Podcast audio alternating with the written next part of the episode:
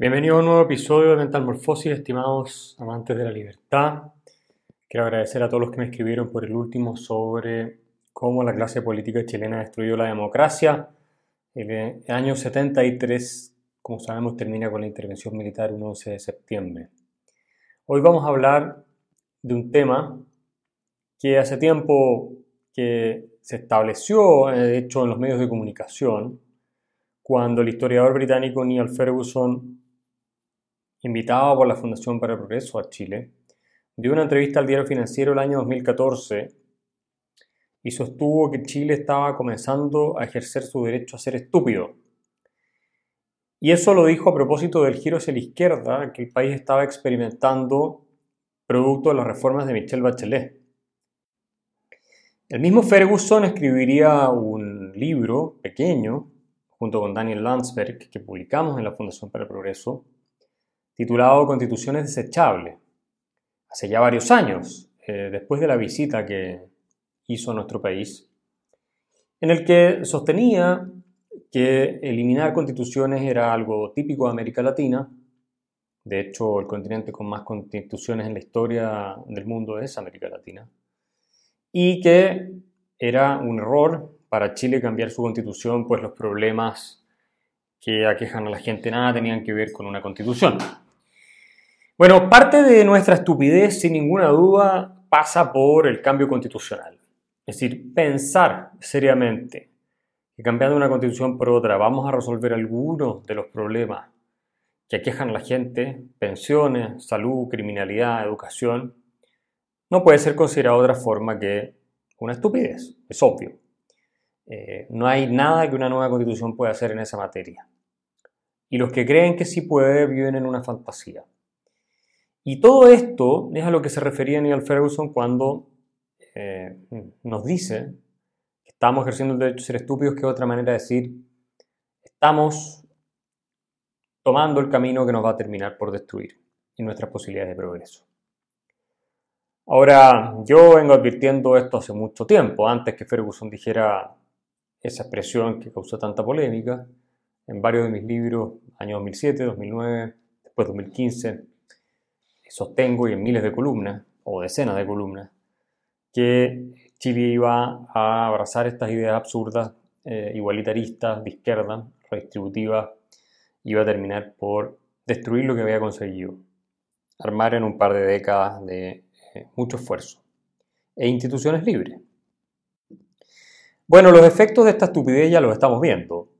Hemos caído 15 puestos en el ranking de libertad económica del Instituto Fraser de Canadá, eh, el último que se publicó con datos de 2018 eh, y que aparece en 2020 nos sitúa en el puesto número 14 y el que se publica este año con datos del 2019 nos sitúa en el puesto 29. 15 puestos de libertad económica hemos perdido en los rankings eh, de Fraser Institute, que es el más prestigioso que se hace en el mundo, y así vamos avanzando en la destrucción del país. Esto ni siquiera considera lo que ha pasado este año. Eh, y es de esperar que perdamos aún más puestos, me imagino yo, en el ranking que sigue, en la publicación del, próximo año, y así sucesivamente. Somos entonces eh, un país cada vez menos, entre comillas, neoliberal. Si es que entendemos que la libertad económica es neoliberalismo, entonces nosotros vamos por en buen camino de acuerdo a los destructores de Chile, porque estamos descendiendo rápidamente en la escala de eh, libertad económica. Ahora, estos mismos que nos dicen que nos tenemos que parecer a Nueva Zelanda y Australia, o a países como Dinamarca, Suecia, eh, pero sin embargo ir eliminando la libertad económica, no reparan en el hecho de que todos estos países que ellos admiran, o buena parte de ellos, están entre los más libres económicamente del mundo. El ranking que sale publicado ahora, el 2021, en el cual nosotros eh, ocupamos el puesto 29, figura en primer lugar Hong Kong, no es raro, en segundo lugar Singapur, en tercer lugar está Nueva Zelanda, el paraíso al que nos quiere llevar el Frente Amplio. En tercer lugar, el tercer país con más libertad económica del mundo. En cuarto lugar está Suiza. Eh, bueno, Estados Unidos, Irlanda, sexto, séptimo, Australia está noveno, Dinamarca décimo. Es el décimo país con más libertad económica en el mundo, Dinamarca. ¿ah? Este paraíso teórico que tienen los socialistas en su cabeza. Eh, y otros países tienen mucho mejor índice de libertad económica que nosotros. Canadá, por ejemplo, está número 14, otro país que le encanta a los socialistas de la izquierda hablar. Bueno, tiene mucho más libertad económica que nosotros. Finlandia está número 21, Alemania está número 22, Islandia está número 23. Bueno, Japón nadie nunca lo menciona, pero está número 18. O sea, todos estos países, eh, Holanda 19, tienen más libertad económica que Chile. Y supuestamente nos queremos parecer a ellos, ¿no? Hasta Austria tiene más libertad económica que Chile, hoy en día, de acuerdo a este ranking. Eh, ¿Y qué se mide en el ranking de libertad económica? Bueno, se mide tamaño del Estado, cuántas empresas estatales hay, cuánto pesa el Estado sobre la economía con porcentaje del producto, se mide la carga de impuestos, la carga regulatoria, se mide qué tan abierto está el país al comercio internacional, eh, qué tanto se protege el derecho de propiedad, se ve eh, qué tan estable es su sistema monetario, ahora que quieren destruir el Banco Central en Chile, eso es muy relevante. Esos son el tipo de cosas que la izquierda siempre llama neoliberal. Que en realidad es liberal, porque son instituciones que creo que garantizan la dignidad de las personas, su libertad personal. El neo es una etiqueta que le ponen para hacerlo indigerible, ¿no? Eh, como si fuera lo eh, más tóxico que exista. Y en este mismo ranking de, podríamos decir, neoliberalismo, entre comillas, porque lo que mide es libertad económica, adivinen quiénes son los últimos. Bueno, el peor, país evaluado en este ranking es Venezuela, que está en el puesto 165 de 165 países medios. Eh, Venezuela está a la altura de países como Sudán, Algeria, Zimbabue, Irán, Congo, repúblicas africanas, en fin.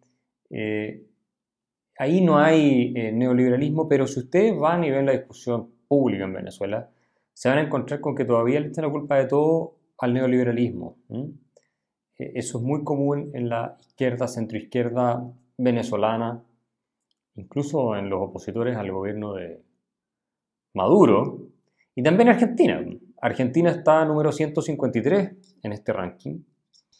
es un país destruido, tiene un 50% de pobres, hoy día Argentina tiene una tasa de inflación anual de 50% también, es un estado quebrado, tiene la clase política una de las más corruptas del mundo, eh, desnutrición infantil, falta de obra pública, alcantarillados y cosas de ese tipo. Es eh, una catástrofe de un país, de una sociedad parasitaria, eh, lo que los economistas llaman sociedades buscadoras de renta, todo el mundo intenta vivir a expensas de todos los demás eh, capturando, coludiéndose, corrompiéndose con el Estado, con funcionarios estatales, con políticos. Y sin embargo, vean ustedes eh, la discusión pública en Argentina. O sea, del lado kirchnerista, peronista, todo es que los problemas son culpa del neoliberalismo y que falta más Estado. Argentina no tiene casi ya un espacio de libertad económica y sus políticos y sus intelectuales siguen diciendo que la culpa es que hay demasiada libertad de mercado. Yo temo que eso, que es ya una forma de delirio, eh, digamos, patológica, eh, totalmente afiebrada, en el caso de Argentina sobre todo, es el riesgo que estamos corriendo en Chile y nosotros lo vivimos eso. Del 30 a los 70 el Estado fue creciendo y todos los problemas que creaba el crecimiento del Estado se le atribuyen al poco capitalismo o liberalismo que iba quedando, entonces lo hacían crecer más hasta que colapsó todo. Ya lo vimos la vez pasada en el episodio sobre el 11 de septiembre. Eh, y en Argentina sigue lo mismo, porque el paradigma no ha cambiado. Hasta ahora, en que están volviendo, al menos hay una señal, ¿cierto? De la mano de José Luis Espert, Javier Milei, Ricardo López Murphy y otra gente, a plantear el liberalismo como un diagnóstico, una alternativa y la solución a los problemas que tiene Argentina y además atractivo políticamente. Se convirtieron en la tercera fuerza de Buenos Aires, de la ciudad de Buenos Aires, ahora en las últimas pasos eh, que tuvieron lugar recién el domingo. Vamos a hacer un análisis sobre Argentina específicamente en otra oportunidad, pero por ahora podemos decir que es una buena señal, eh, no hay que cantar victoria. Eh, Argentina es un país completamente podrido mental, cultural e institucionalmente por su estatismo. Eh, y esto que están intentando hacer Javier Milei, Espert, López Murphy y otros es sanar de la mente o apelar a los más sanos para que puedan entusiasmar también a otros más y se sumen a una causa que pueda generar una transformación cultural, social, política y luego institucional, de modo que ese país salga del pantano tóxico estatista en el que se encuentra sumido desde hace 100 años, después de haber sido una de las grandes potencias del mundo. Entonces, bueno, nosotros en Chile vamos en la dirección contraria. Nosotros en Chile, fieles al derecho que estamos ejerciendo de ser estúpidos, eh, tenemos cada día nuevas noticias desastrosas eh, y peores para eh, nuestro futuro. Una de las últimas que podemos comentar tiene que ver con la Convención Constituyente, la decisión de someter a votación el quórum de dos tercios que han adoptado es una decisión inconstitucional. La Convención Constituyente chilena está eh, mandatada y establecida en sus reglas de funcionamiento en lo que tiene que ver con disposiciones sobre el contenido de la nueva constitución por la constitución vigente de ahora. Y lo que están haciendo en el ejercicio este de eh, ser estúpidos es violar la constitución flagrantemente, pero también, hay que decirlo, con el apoyo de ciertos intelectuales de centro izquierda. O todo este proceso, la idea de que una nueva constitución era la salida de la violencia de octubre del 2019. Es una gran farsa, una gran mentira y una gran estupidez y no va a terminar bien. Es imposible, o casi imposible, démosle una mínima probabilidad. Yo diría que es imposible. Eh, ¿Y por qué? Porque surge de la gran mentira según la cual la constitución era el origen de todos los problemas. Cuando la falta de proyecto o más bien proyecciones económicas de los ciudadanos en Chile y de calidad de vida, tiene que ver fundamentalmente con el estancamiento de la productividad que lleva desde el año 2098, casi 20 años, sin crecer, porque los políticos chilenos, en lugar de dedicarse a profundizar el sistema que nos había permitido los mayores niveles de prosperidad de nuestra historia, se dedicaron a destruirlo eh, y a prometerle a la gente que pueden vivir mejor sin tener que esforzarse más y sin tener que producir más, simplemente a expensas de quitarle a los que son más ricos. La verdad es que los números no les dan por ningún lado. No hay suficiente riqueza en los más ricos, que son muy pocos, para poder distribuir eh, y crear esos estados benefactores fantásticos con los que sueña la izquierda en Chile y una parte de la derecha también, a la europea. Y esto por la sencilla razón de que, primero, Chile tiene la mitad de productividad de los países de la OCDE, de la OSDE. O sea, nosotros somos un país pobre, comparado con Alemania, Francia o cualquiera de esos países. Primero por eso, no tenemos la plata para dar un nivel decente de derechos, como lo llaman ellos, derechos sociales. Y segundo, porque en esos países paga todo el mundo impuesto a la renta, pero en Chile no. En Chile paga el 10% que más gana, un poco más, y el resto no paga nada.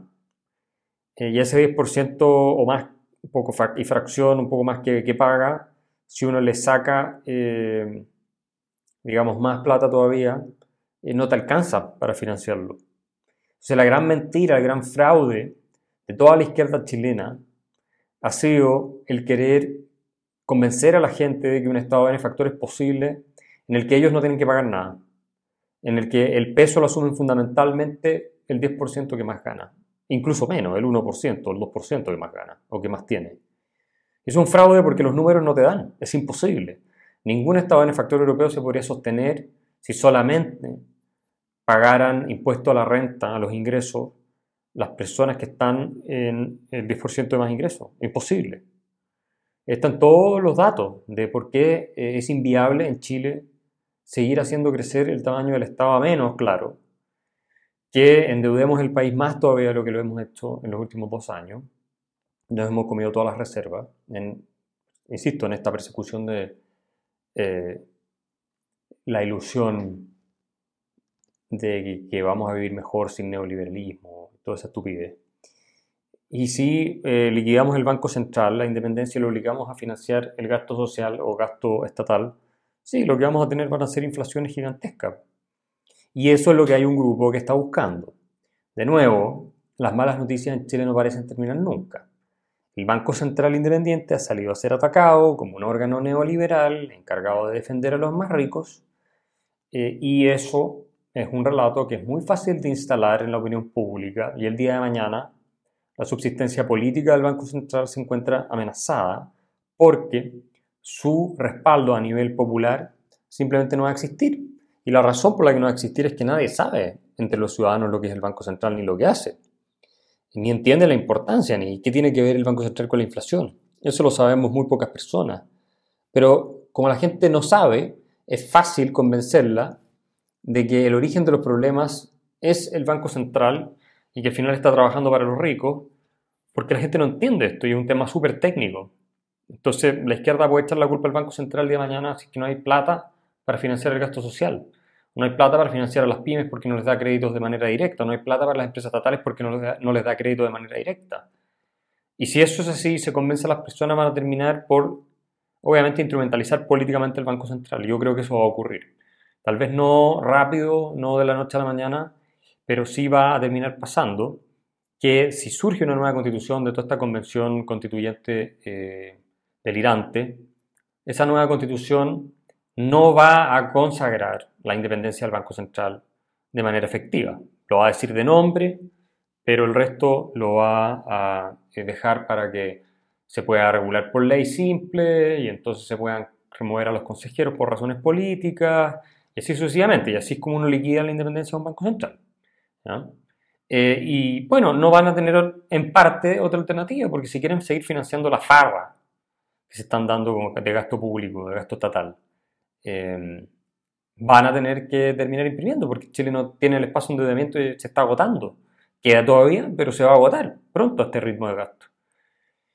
Entonces, yo me imagino que ahora que somos cada vez menos, entre comillas, porque detesto esta etiqueta, neoliberales, la gente que promovió esto debe estar feliz. O sea, toda la clase intelectual chilena, con pocas excepciones en, la centro derecha, en la que me encuentro yo, por supuesto, porque esto yo lo vi venir y estuve luchando por defender el sistema durante 15 años. Bueno, pero toda la clase centro derecha, la gente del socialismo cristiano, que son de izquierda en materias económicas, eh, la gente de el mundo socialdemócrata, que insistieron en esto, las desigualdades de Guna, la desigualdad y la desigualdad, hasta el hartazgo. Bueno, todos ellos deben estar contentos porque Chile ya no va a ser más un país neoliberal. Se deben estar aplaudiendo en lo que vamos. Y la independencia de un banco central es una institución, entre comillas, neoliberal, como decía Rafael Correa. ¿No? Entonces, eh, ¿cómo no van a estar felices de ver que Chile es un país al cual se le están destruyendo los vestigios del sistema neoliberal, esas presiones de Michelle Bachelet en su segundo gobierno, cuando reconoció abiertamente que ella estaba acabando con los vestigios del, entre comillas, neoliberalismo, ¿cierto? Entonces me imagino que están contentos. Eh, y todos le han comprado el cuento a Fernando Atria, que es un demagogo, una persona a la cual nunca le interesó la verdad y siempre ha estado como un activista eh, sirviendo la causa de la extrema izquierda eh, y, que no esconde lo que él quiere. ¿sí?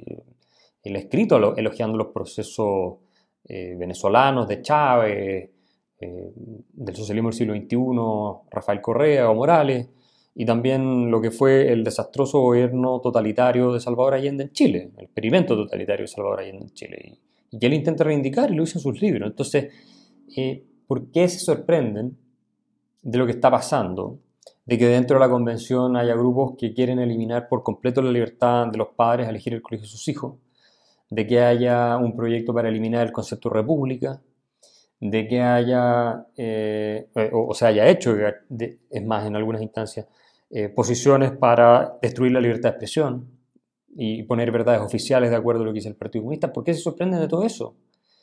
¿Por qué se sorprende una persona como Agustín Esquella, que es miembro de la Convención Constituyente en Chile, un jurista de centro izquierda, de izquierda, centro izquierda, izquierda demócrata, pero izquierda, anticapitalista, de que eh, haya todo el movimiento en la convención por eh, no cumplir con la norma de los dos tercios que está establecida en el pacto, en el acuerdo del 2019, para poder crear la nueva constitución. ¿De qué se sorprende Agustín Esquella? ¿Qué esperaba Agustín Esquella que iba a pasar? ¿Dónde creen que están viviendo todos estos personajes? Otra cuestión delirante y absurda eh, es la de Hernán Larraín Mate, ¿cierto? Que plantea en la Convención Constituyente el absurdo de que hay una deuda histórica con supuestos pueblos originarios en Chile. Pero si Hernán Larraín Mate debe tener sangre indígena como casi todos los chilenos. Eh, tiene que hacerse el test de ADN y probablemente la va a encontrar. Chile es un país mestizo. Eh, parece que esta gente creyera que bajaron del Mayflower, que eran de los primeros pilgrims que llegaron con William Bradford a, la, costa ahí en, Massachusetts, eh, y, que entonces ellos ¿ah? discriminaron a los pobres indígenas. No, sé, aquí están todos mezclados. ¿Qué se creen que están en Boston, que están dónde? Eh, eh, es una cuestión totalmente delirante. Aquí no hay ni una deuda histórica en Chile. Chile es un país que eh, surge como eh, un proceso, de un proceso de mestizaje donde los españoles llegan y se mezclan con los indígenas. Están en todas partes. los, por lo demás, los mapuches tampoco son originarios de Chile. Llegaron emigrando del norte, ¿cierto? A través de Argentina. Y exterminaron a otras poblaciones indígenas locales de manera criminal. Entonces, ¿de qué está hablando Hernán Larraín con este acuerdo? Que es otra de las cosas ridículas que se están viendo hoy en día contra toda la rigurosidad histórica existente y que tal vez les puede servir a ellos para sentirse mejor o para salir al extranjero y decir que ellos trataron de hacer esto y entonces los van a aplaudir porque en el mundo de la identity politics de cadencia civilizatoria en el que estamos viviendo hoy, esas cosas son, por supuesto, motivo de elogio. Así como que la revista Time haya elegido a, Lisa Loncón como uno de los personajes más influyentes del mundo, lo que es realmente un ridículo. Es absurdo. O sea, Lisa Loncón no tiene ni una influencia en ninguna parte. Ni siquiera tiene influencia dentro de la Convención Constituyente, mucho menos en la Araucanía, donde los propios mapuches, estos que llegaron el otro día a Santiago, la denuncian como que fuera una traidora y a ellos no lo representa y está en juego su cargo encima. Entonces, ¿qué influencia tiene? Pero ¿qué es lo que tiene Elisa Loncón? Además de ser mujer, que hoy en día eso ya te santifica en buena medida, pero es indígena. O por ser mujer indígena y de izquierda, ya la revista Time eh, te selecciona como uno de los personajes más influyentes del mundo. Si Elisa Loncón no tiene absolutamente nada que ver ni siquiera con la gestación de la Convención Constituyente. Y está en cupo reservado, donde la votación de todos los constituyentes de por cupo reservado de los pueblos supuestamente originarios, que no lo son, eh, es menor, inferior lo de todo ellos junto a la, Marcela Cubillo. Entonces, pero así se construyen los mitos y la izquierda trabaja de esta manera a nivel mundial. Entonces, ¿cómo también desde fuera no nos están confirmando nuestra estupidez? O sea, si ya es una estupidez, eh, cosas como el lenguaje inclusive, ¿ah? así lo podemos llamar, es un lenguaje imbécil, idiota, eh, y lo digo de manera técnica, no es que lo esté descalificando por descalificarlo, es que es un lenguaje estúpido. Destruye la economía del lenguaje, tuerce las reglas de la gramática, eh, pervierte el sentido de las expresiones, distorsiona el significado original de las palabras. O sea, es estúpido. Eh, obviamente surge de una corriente ideológica, pero ni siquiera una corriente ideológica que se exprese de manera inteligente, llega a ser una cosa burda. Eh, totalmente eh, absurda y esto se está viendo también en la Convención Constituyente. Y, de toda esta eh, retórica de que los pueblos originarios entonces fuimos víctimas, que lo dice la Loncón para ella sacar provecho de eso y plantearse como la víctima, por supuesto. ella está, es supuestamente educada en Europa, hay universidades occidentales, habla el idioma occidental que es el español, el castellano, eh, la revista Time, que a ella le encantó que le dijeran eso, bueno, también es occidental, una revista inglesa. Eh, ¿De qué está hablando? Y cuando está enferma va al hospital eh, o a la clínica alemana, no va a ver a la macha linconada para que le haga algún tipo de brujería y la sane. Entonces, eh, todo esto es una pantomima, es una farsa, y es increíble que haya personas que sigan eh, en Evópolis, en la centro derecha, en otros lados, con eh, todo este discurso tan absurdo, tan ridículo, que entre otros el historiador Sergio Villalobos, que es uno de los que más sabe sobre esto, lo ha desmentido categóricamente muchas veces. Yo los invito a ustedes a buscarlo en YouTube. Hay una entrevista con Daniel Matamala, este activista extrema izquierda que está en CNN Chile todos los días difundiendo falsedades y legitimando posturas que son eh, subversivas, o sea, para el orden establecido, digamos, ¿no es cierto? Fomentando resentimiento, un verdadero profeta del resentimiento, este personaje, bueno, eh, de, muy mala formación intelectual, además, muy frágil, muy débil intelectualmente, pero, pero astuto, tiene cierta astucia, sabe comunicar, sabe meter eh, su idea. Ahí hay una entrevista que, en la que Sergio Villalobos lo educa completamente, le enseña, le da una clase de historia de Chile, contra todas estas tonteras. Eh, entonces, no tiene límite y es muy peligroso además esta estupidez, otra de las tantas que estamos ejerciendo en Chile, de manos esta vez de Hernán Larraín y otros más, porque fomenta estas políticas identitarias que dividen, hacen imposible la idea de nación. Y la idea de nación como comunidad de destino en la cual todos nos identificamos como ciudadanos iguales más allá de nuestras diferencias étnicas, eh, de orientación sexual y de todas esas cosas, es, eh, bueno, esa idea que es, liberal, ¿no es cierto? La idea de ciudadano, donde nos vemos como iguales y iguales frente a la ley, eh, no es compatible con proyectos de supuesta reparación histórica que no tienen absolutamente ningún fin porque no hay manera de reparar históricamente lo suficiente de acuerdo a las demandas que ciertos grupos que se autodeclaran víctimas realizan. Esto lo estamos viendo en Estados Unidos, donde ahora los descendientes de los esclavos negros, eh, que tienen todo sangre blanca, el nivel de mezcla que hubo ahí también fue impresionante. Entonces hace todo mucho más complejo. Bueno, están diciendo entonces nosotros que nos paguen reparaciones, lo que es económicamente inviable Aparte, ¿por qué van a reparaciones todos los que llegaron después de que la esclavitud fue abolida? ¿Por qué van a reparaciones los descendientes blancos que nunca tuvieron esclavos, incluso lucharon por abolir la esclavitud? Porque la esclavitud se abolió en Estados Unidos porque fueron los blancos los que quisieron. Los blancos del norte de Estados Unidos lucharon en la guerra civil para eso. No fue abolida por los esclavos negros, no, fue abolida por los blancos. ¿Por qué? Porque los blancos entendían que era totalmente contradictorio al espíritu fundacional de ese país, que es la igualdad, de la dignidad de todos los seres humanos establecida en la Constitución y la Declaración de Independencia, tener una institución tan eh, depravada como era la esclavitud. Y esto hasta Thomas Jefferson lo entendía. Entonces, eh, se está abriendo una puerta ahí que es eh, muy peligrosa, que no tiene destino, que no tiene ninguna rigurosidad histórica y que es absurda, porque como dice Thomas Sowell, que por lo demás es afroamericano, si todo el mundo que ha sido agraviado por otro grupo empezar a exigir indemnización, tendría todo el mundo que pagar la indemnización a todo el mundo. O sea, ¿hasta cuándo hacia atrás nos, vamos, por ejemplo? Eh, y, cómo distinguimos los que fueron de los que no fueron? Eh, no sé, los que somos de origen alemán en Chile, llegamos mucho después de la independencia. Mi familia, por ejemplo. Eh, ¿Tenemos obligación de indemnizar también a, a los que supuestamente fueron agraviados eh, en el siglo XVI, XVII, XVIII y XIX, cuando nosotros ni estábamos acá. O sea, ¿de qué estamos hablando? ¿Y los que han inmigrado hace 10 años de Venezuela o de Colombia? ¿También tienen que indemnizar? ¿Y que son ciudadanos chilenos hoy día, trabajan, pagan impuestos acá? ¿O tienen residencia? ¿Tienen que indemnizar también? ¿Y a quiénes vamos a indemnizar? ¿Los que tengan una tatarabuela mapuche? ¿Los que tengan dos abuelos mapuche? ¿Y los mapuches van a indemnizar a los tehuelches que exterminaron o, a los descendientes que puedan quedar por ahí?